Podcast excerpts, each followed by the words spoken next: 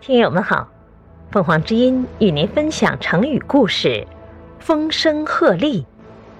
解释：唳，鹤的叫声，形容惊慌失措或自相惊扰。西晋末年发生内乱，因为长期的动荡不安，最后西晋不幸灭亡。琅琊王司马睿就在建康建立了东晋。当东晋渡江来到南方，胡人就霸占了北方。不过，北方后来被前秦全部占领，与江南的东晋对立。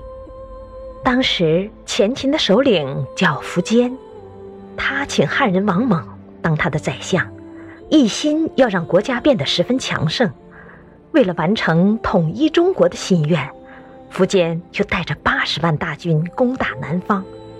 晋朝的君臣一听到消息都非常害怕，只有丞相谢安十分镇定，从容不迫地安排打仗的事情。就在淝水这个地方，谢安趁前秦军队还没集合好，迅速派兵渡河去偷袭前秦的军队。前秦因此输得很惨，士兵到处逃命。听到风声或鹤叫的声音，都以为是晋军要打来了，非常的害怕。在这场战役中，前秦的士兵伤亡惨重，同时决定了南北日后长期对峙的局面。感谢收听，欢迎订阅。